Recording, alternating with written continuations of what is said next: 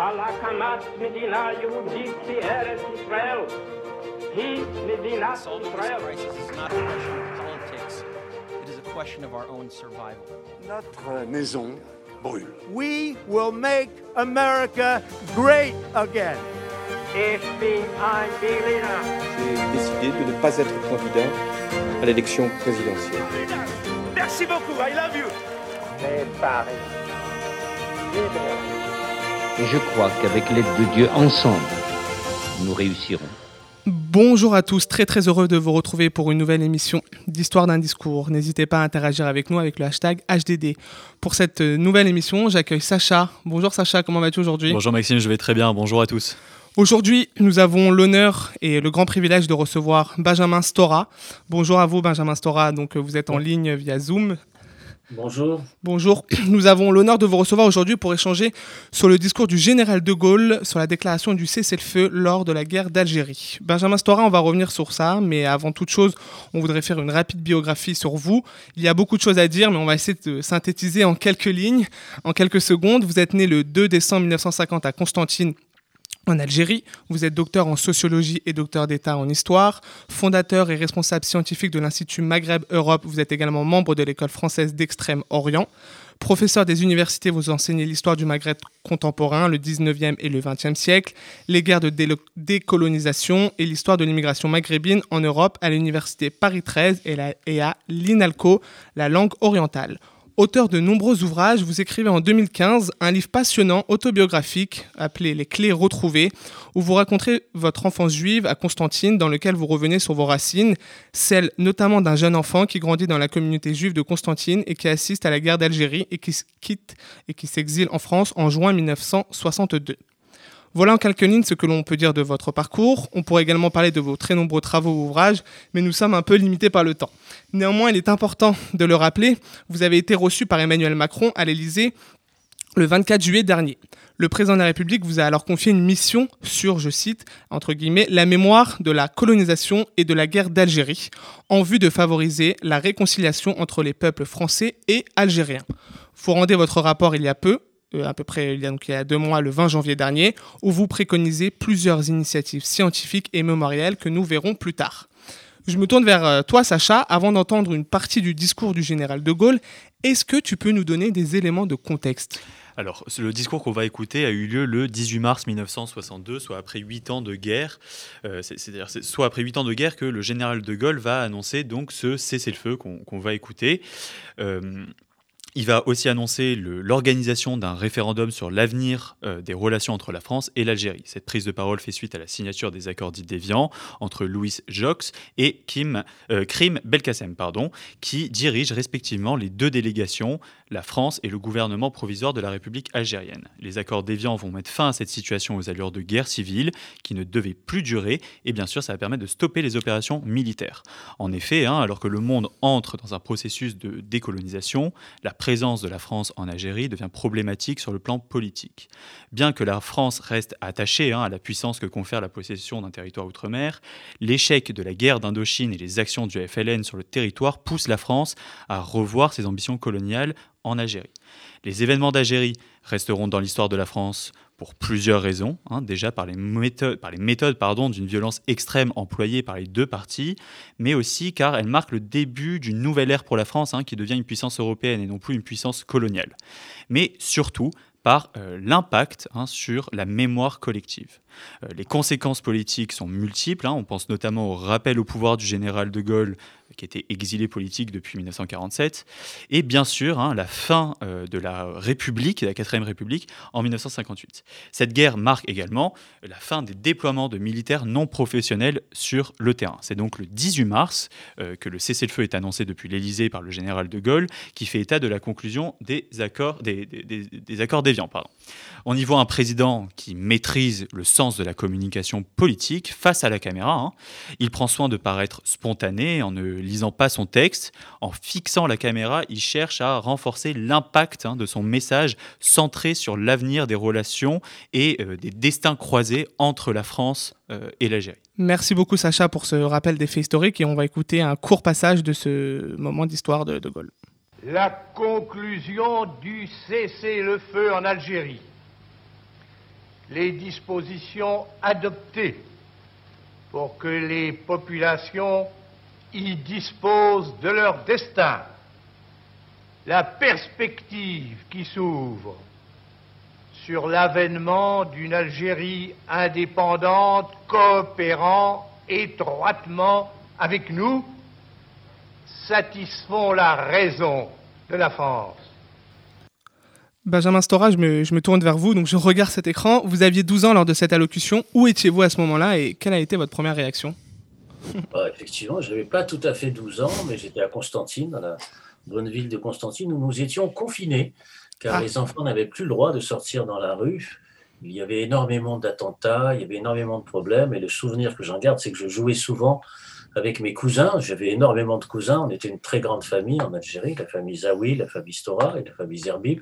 Et donc, on était sur les terrasses, parce qu'il y avait beaucoup de terrasses à Constantine. C'est un pays chaud, l'Algérie, et il y avait des terrasses. Et les enfants qui ne pouvaient pas, qui ne pouvaient plus euh, sortir dans la rue, qui n'allaient plus à l'école, puisque tous les lycées, toutes les écoles étaient fermées. Hein, depuis plusieurs mois. Et donc, nous jouions sur les terrasses de manière inconsciente et joyeuse, sans nous douter naturellement du sort qui allait être le nôtre, c'est-à-dire bientôt, bientôt, le départ d'Algérie euh, deux mois plus tard. Vous, parlez d'insouciance justement, mais est-ce qu'à cet âge-là, vous vous rendez compte de la situation? Est-ce que vous avez des échanges avec vos parents, euh, des adultes un petit peu, pour vous expliquer un petit peu la situation qu'il qui, qui y a en Algérie? On n'avait pas d'échange à cette époque-là. Vous savez, les enfants écoutaient simplement. Ça, c'est évident. Ça a beaucoup changé après. Hein. Voilà, on a, on a compris le message. on écoutait, les, on écoutait beaucoup les, les, les, propos échangés entre les parents derrière les murs, euh, quand on avant de dormir le soir, etc. Et on savait, on sentait, bien sûr, que les parents étaient très angoissés parce qu'ils ne savaient pas exactement ce qu'ils allaient faire. Ils ne savaient pas s'il fallait rester en Algérie, ils ne savaient pas s'il fallait partir tout de suite. Mais enfin, euh, tout le monde attendait cette déclaration du général de Gaulle, hein, celle, que, celle dont on va parler maintenant, parce qu'il euh, y avait encore, disons, cette euh, ouverture possible de rester en Algérie avec une présence française qui pouvait éventuellement rester encore. Et le discours, comme on vient de le dire, ce discours du général de Gaulle marque quelque part la nécessité, la volonté, le désir pour un certain nombre d'Européens d'Algérie, dont les Juifs faisaient partie, hein, ils mm. étaient français, donc de quitter le pays. Et ça, c'est un aspect. D'autres, par contre, d'autres Européens euh, se sont radicalisés en sens inverse hein, et ont été plutôt du côté de l'OAS, ont voulu poursuivre le combat de l'Algérie française. Donc ce discours a marqué véritablement quelque part une rupture. Il y a entre ceux qui disaient euh, s'il faut partir, il faut quitter euh, l'Algérie puisque la France va partir, donc il faut suivre l'armée française. Ceux qui, au contraire, se sont lancés dans une sorte de, combat désespéré pour l'Algérie française. Mais il y avait aussi ceux, et ça me vient à l'esprit bien sûr, parce que ça existait dans ma famille, euh, il y avait aussi ceux, y compris parmi les Juifs d'Algérie et de Constantine, ceux qui avaient décidé de rester en Algérie. Mhm. Et il y a des membres de ma famille qui sont restés en Algérie après l'indépendance de juillet 62. Donc, mais ce discours, c'est quand même un tournant. C'est-à-dire qu'il faut maintenant décider, il faut trancher. Il y a eu énormément de débats, de discussions à l'intérieur des familles. Ces débats qui, qui, ont commencé en fait depuis un an ou deux. Hein. Mm. Euh, les débats ont commencé après le discours euh, du général de Gaulle de septembre 1959, lorsque le général de Gaulle a, a proclamé la nécessité d'une autodétermination pour l'Algérie. Et à ce moment-là, dans l'année 60 et l'année 61, pendant presque deux ans, ben, il y a eu effectivement cette immense interrogation sur le fait de partir ou de rester. Vous savez, les Juifs d'Algérie étaient là depuis des siècles. Ils n'étaient mm. pas, ils pas là simplement arrivés euh, par la colonisation française. Ils étaient là depuis toujours. Et donc leur décision de partir, de quitter cette histoire et ce pays, était une décision extrêmement difficile, extrêmement lourde. Et pendant presque deux ans, euh, il y a eu, disons, ce débat à l'intérieur des familles. Certains sont partis assez vite, dès 1960, 61, etc. Mais le discours, effectivement, et les accords d'Évian euh, du 18-19 mars 1962, dans le fond, marque une fin d'hésitation.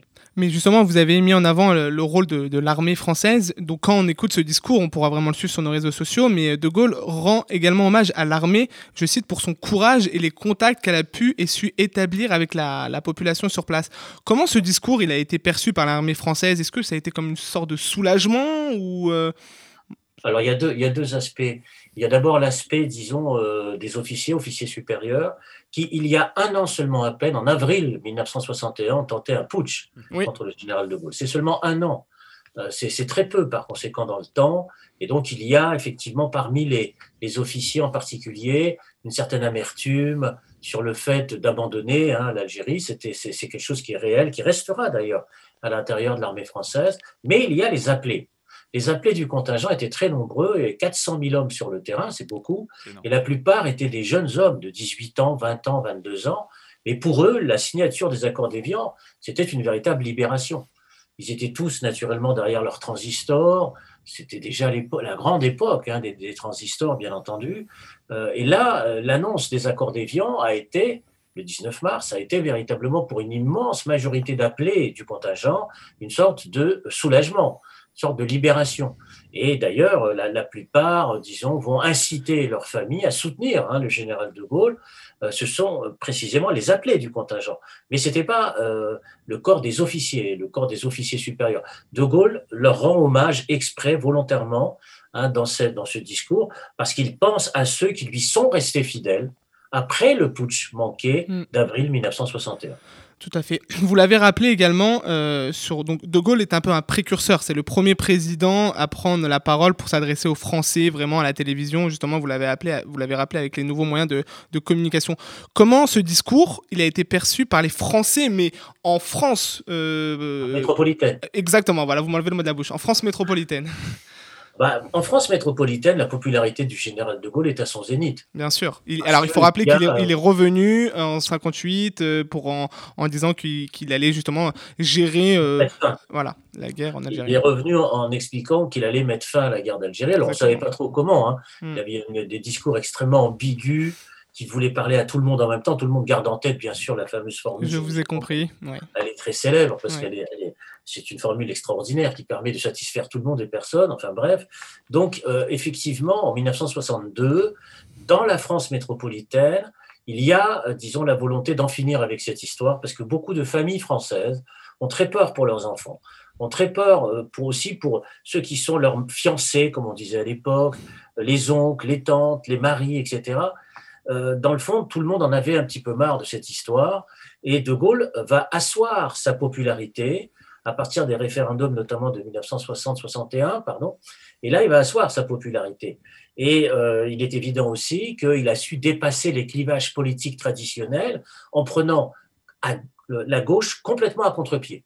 C'est-à-dire que la gauche, disons, s'attendait pas du tout à un positionnement politique du général de Gaulle en faveur de l'indépendance de l'Algérie. Hein, euh, de Gaulle avait été, ne l'oublions pas, hissé au pouvoir euh, par l'intermédiaire de ceux qui étaient les partisans de l'Algérie française. Mm. Donc la gauche française, à partir de 1960, 61, 62, a été prise complètement à contre-pied par le général de Gaulle, complètement. C'est-à-dire qu'elle n'y s'y attendait pas du tout. Et de Gaulle, euh, par conséquent, en a tiré profit. C'est-à-dire qu'il a dépassé ce clivage traditionnel droite-gauche sur la question algérienne en particulier, ce qui lui a valu une très grande popularité, bien évidemment. Et en parlant de popularité justement des présidents, pourquoi, donc là on prend un peu de, recul, pourquoi un président, euh, l'ensemble des présidents français, depuis la mort de De Gaulle et surtout depuis la mort de, François Mitterrand, prennent la parole sur ce moment d'histoire? On a en tête le discours de Jacques Chirac à Madagascar, celui de Nicolas Sarkozy à Constantine, on l'oublie souvent, ou également à Dakar, récemment celui de François Hollande à Alger. Pourquoi ce toujours avoir une, avoir ce, avoir une, une parole présidentielle sur ce sujet-là Parce que l'Algérie, euh, disons, a été longtemps liée à la France, 132 ans, ça ne peut pas s'effacer. Par parenthèse, dans le discours de De Gaulle du 18 mars, il y a des choses, disons, qui sont de l'ordre du constat, hein, l'Algérie doit être indépendante, etc. Mais il y a aussi, et vous verrez que ça peut peser sur la suite, il y a aussi un, un constat qui ne s'est pas réalisé.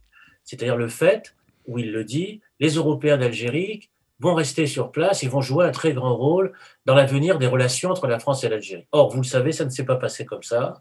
Beaucoup, beaucoup, beaucoup de ceux qu'on va appeler plus tard, après les pieds noirs, mm. vont quitter en masse l'Algérie. Et donc, par conséquent, cette promesse qui était contenue d'une coopération franco-algérienne avec beaucoup d'Européens restés sur place, eh bien ça, ça ne va pas euh, tenir hein, je, euh, véritablement, hein, cette question-là. Donc, il faut bien comprendre à partir de là que la coopération entre la France et l'Algérie, pendant très longtemps, euh, était d'ordre essentiellement économique, fondamentalement. Que ce soit au temps du général de Gaulle, au temps de Valéry Giscard d'Estaing, qui est allé en Algérie euh, mm.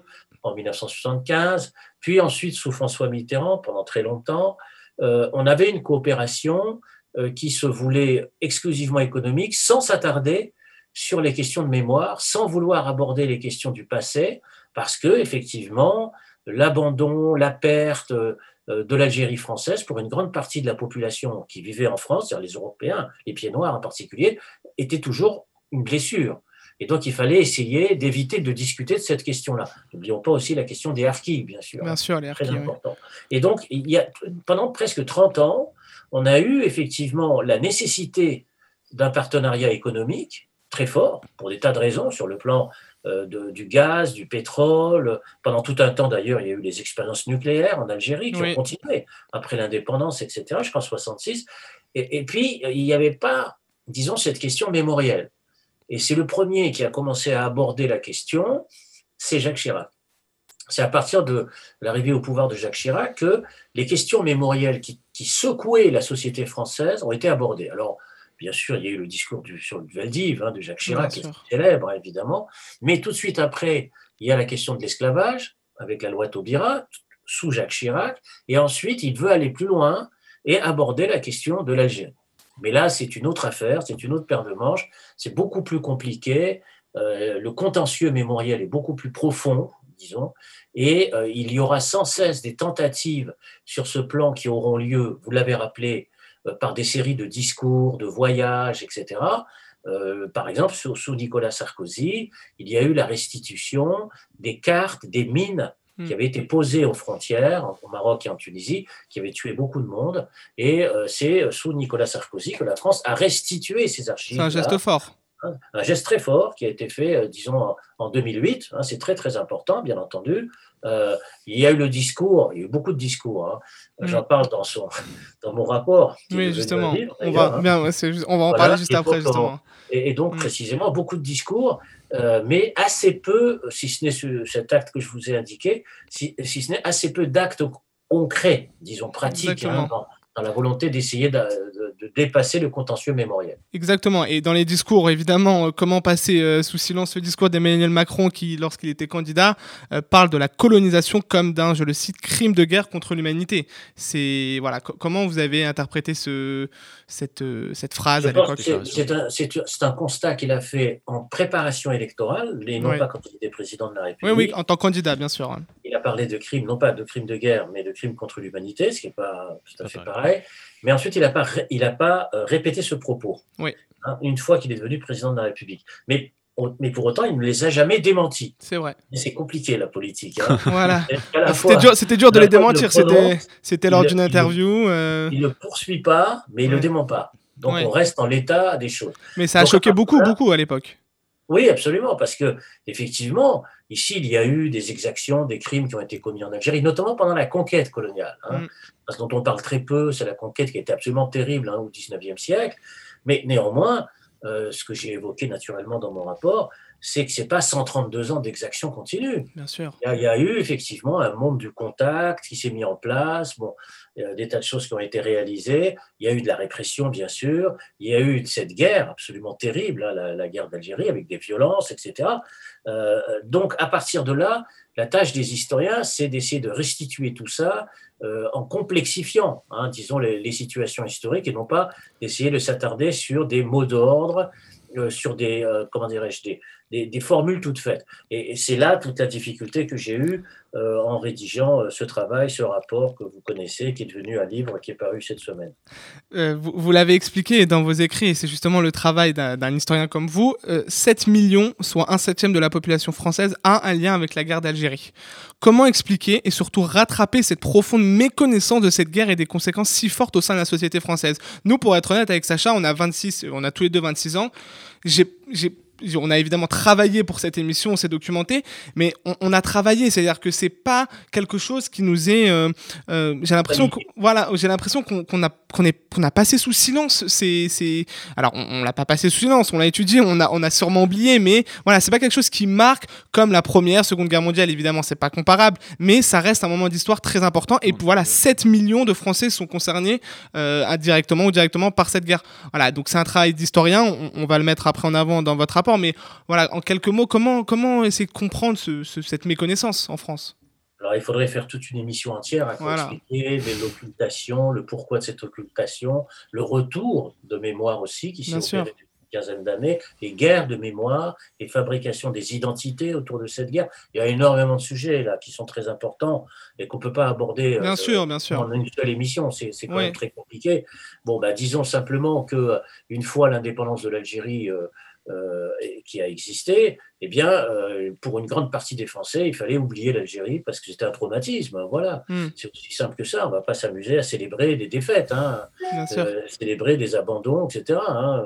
Ça, c'est pas possible. Donc, il a fallu oublier. Mais ce faisant, cet oubli qui s'est installé dans la société française, notamment par l'intermédiaire des lois d'amnistie, puisqu'il y a des quatre lois d'amnistie hein, autour de la guerre d'Algérie, eh bien, cette amnésie autour des lois d'amnistie a été très euh, durable. Il a duré plus de 30 ans, donc on a pris beaucoup de retard. Et c'est ce retard qu'on est en ce moment en train de combler dans la- pour la jeune génération, par les émissions, par la télévision, par la radio, comme on le fait bien sûr, Bien sûr. ou par l'éducation nationale. Mais on a pris énormément de retard, ce qui a permis à toute une série de personnes, disons, de, euh, de fonctionner sur cette histoire de manière fantasmée, hein, de manière reconstruite, avec des, des récits fantasmés, en fait, hein, Et en, l'absence, disons, de récits officiels. Et c'est d'ailleurs l'une de vos préconisations dans votre rapport, justement, euh, je vous cite, accorder davantage de place dans les programmes scolaires à l'histoire de la France et en Algérie. De la France en Algérie, pardon. Donc, euh, enfin, on, va essayer de venir rapidement sur ce rapport, même si c'est dur, comme vous le dites, euh, dans un temps, dans un temps rapide de revenir dessus. Mais pourquoi ce nouveau rapport, euh, en- en- encore euh, commandé par le, donc, par le président Emmanuel Macron? Alors, il n'en avait pas commandé euh, auparavant, mais euh, voilà, vous avez rendu beaucoup, beaucoup d'ouvrages, beaucoup d'études, beaucoup de rapports. Qu'est-ce que, quelle est la différence avec ce, ce- ce nouveau rapport? Bah, je ne sais pas, c'est la première fois hein, qu'il y a un Mm. rapport de ce type qui est demandé en France. Donc c'était un défi pour moi, évidemment, Bien parce qu'au bout de 40 années de travail sur une histoire, lorsqu'un président de la République vous demande, disons, de relever un défi, bah, euh, soit vous avez la tentation de vous replier dans la sphère académique en disant non, non, moi je ne me mêle pas du tout de ça, je continue à écrire des livres, je suis tranquille, etc. Soit au contraire, à l'âge que j'ai, comme vous l'avez dit, je suis né en 1950. Voilà, On n'a pas donné Donc, votre âge, quand même. euh, eh bien, je me dis, dans le fond, pourquoi pas affronter encore un défi Bien sûr. c'est-à-dire d'essayer de, de- de faire un inventaire des problèmes et à partir de là de dresser des passerelles, c'est-à-dire de faire en sorte que euh, cette guerre des mémoires, cette question des identités qui s'affrontent et qui est très dangereuse, la fragmentation des mémoires conduit à des séparations, à des séparatismes de mémoire. C'est très dangereux dans, dans la société d'aujourd'hui. Donc c'est un défi en fait hein, Mm. euh, que, que je, que je me suis lancé à moi-même dans une situation très difficile parce que évidemment euh, beaucoup de groupes qui sont porteurs de cette mémoire, eux aiment cette guerre des mémoires. Ils se légitiment de Mm. cette manière-là. Hein. Pour eux, c'est une façon d'exister. Ils cherchent pas à, à- à mettre en œuvre des passerelles, des passages, À dépasser un petit peu tout ça. mais ils aiment bien plutôt vivre dans, une, dans, de- dans des conflictualités. C'est- malheureusement, vous savez, c'est le cas dans, dans la société en général. hein. On Mhm. adore le buzz, le conflit, ce qui fait parler tout de suite, plutôt que la réflexion, trouver des points de contact, des points d'appui, des situations de dialogue. On euh, on n'est on pas, malheureusement, la mode n'est pas à ça aujourd'hui. On est plus dans le registre de l'émotion et de l'instantanéité et du conflit immédiat que dans la réflexion et dans le fait de- d'essayer de chercher des voies de passage. Et c'est vrai. ici, ouais. Moi, je me situe plutôt dans cette situation de, recherche de voies de passage. Mais c'est vrai que voilà, on- on- donc on l'a, vous avez été reçu en, juillet, vous avez rendu votre rapport en janvier, donc voilà, c'est vrai que six mois de réflexion, enfin cinq mois et demi, six mois, c'est quand même très important. Et au sein de votre rapport, vous demandez au président français de reconnaître la responsabilité de l'armée euh, française dans l'assassinat de l'avocat algérien Ali Boumengel. Euh, je le rappelle pour les pour les auditeurs, euh, Ali Boumengel c'était donc un avocat qui avait été torturé puis exécuté en 1957 et sa mort avait été maquillée en suicide par l'armée française. Euh, donc euh, récemment, euh, évidemment, vous, vous l'a- vous l'avez forcément suivi. Emmanuel Macron a fait un communiqué de presse pour adresser la responsabilité de la France dans cet assassinat et pour parler au nom de sa femme qui était décédée et de ses enfants. Comment vous avez reçu cette reconnaissance de la part du président Emmanuel Macron? Est-ce que c'est un acte fort selon vous? Ou Bah, écoutez, nécessaire ou... Lorsqu'on fait une préconisation Bien dans sûr. un rapport de ce type et que la préconisation se réalise, comment voulez-vous que j'aille que le mal? Pas Non, mais voilà, vous Et étiez... je trouve ça très bien. Bien sûr. Je, je suis tout à fait d'accord. Bah, pour vous dire, euh, euh, qui- ce qui n'est pas un secret, c'est que je connaissais la famille de Boumengel, en particulier un des enfants qui est, qui est décédé, Oui. qui, a, qui qui avait mon âge, qui était un ami personnel, qui était un combattant pour la démocratie en Algérie. Et on a été ensemble dans de multiples combats dans, depuis les années 80 hein, jusqu'à aujourd'hui. Il est décédé il y a deux ans. Sami Boumengel. Et lorsqu'il y a eu la possibilité de faire ce rapport et, de quelque part de rendre hommage à un personnage euh, comme Ali Boumengel, qui est un avocat, un militant des droits de l'homme, etc., eh bien évidemment, et puis aussi par rapport à, la mémoire de, mon ami, eh bien, je me suis dit, dans le fond, pourquoi pas tenter cette préconisation Et le président de la République a été très sensible à ça, et il a décidé effectivement de le faire, et en accueillant notamment les petits-enfants, les petits-enfants, les gens de votre âge, en fait. Bien hein. sûr, exactement. de s'adresser à, à, la nouvelle génération, en fait, la génération qui arrive, euh, pour leur faire connaître cette histoire et faire en sorte effectivement qu'on ne vive pas toujours dans la colère, qu'on ne vive pas toujours dans le ressentiment, qu'on ne vive pas toujours dans la guerre, dans la haine, dans la rumination, etc., mais d'essayer de trouver encore une fois, disons, des voies, des chemins, des passages euh, qui permettent de réconcilier. C'est dans ce sens-là qu'il a fait ce geste. Hein. Mm. C'est par rapport à la jeunesse d'aujourd'hui, c'est très important. Euh, c'est pas quelque chose d'anodin. Hein, d'essayer de, de, de, de, quitter ce monde euh, séparé. Moi, j'ai parlé, dans, vous le savez, dans mon livre hein, qui vient de sortir chez Albin Michel.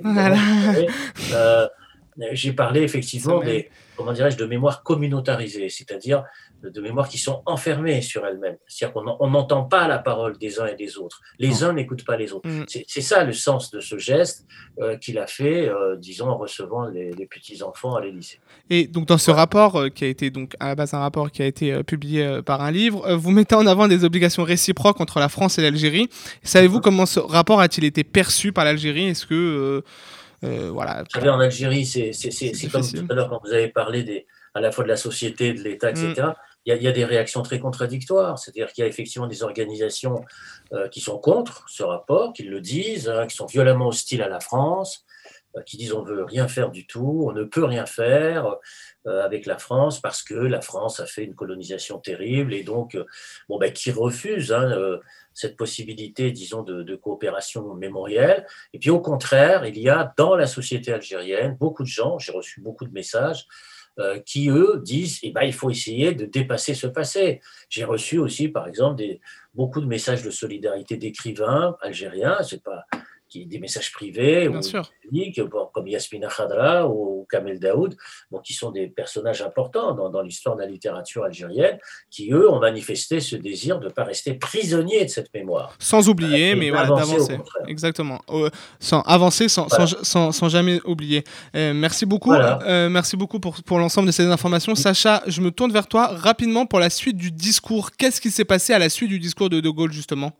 Alors, euh, évidemment, hein, ce discours, euh, donc, qui fait suite hein, aux accords d'Évian. Donc, les accords d'Évian, eux, vont mettre euh, fin à la guerre d'Algérie, mais cela n'empêche qu'il va y avoir une poursuite des violences à l'initiative de l'OAS. Le lendemain de la prononciation de ce discours, le gouvernement français, lui, applique les accords, soit le 19 mars 1962.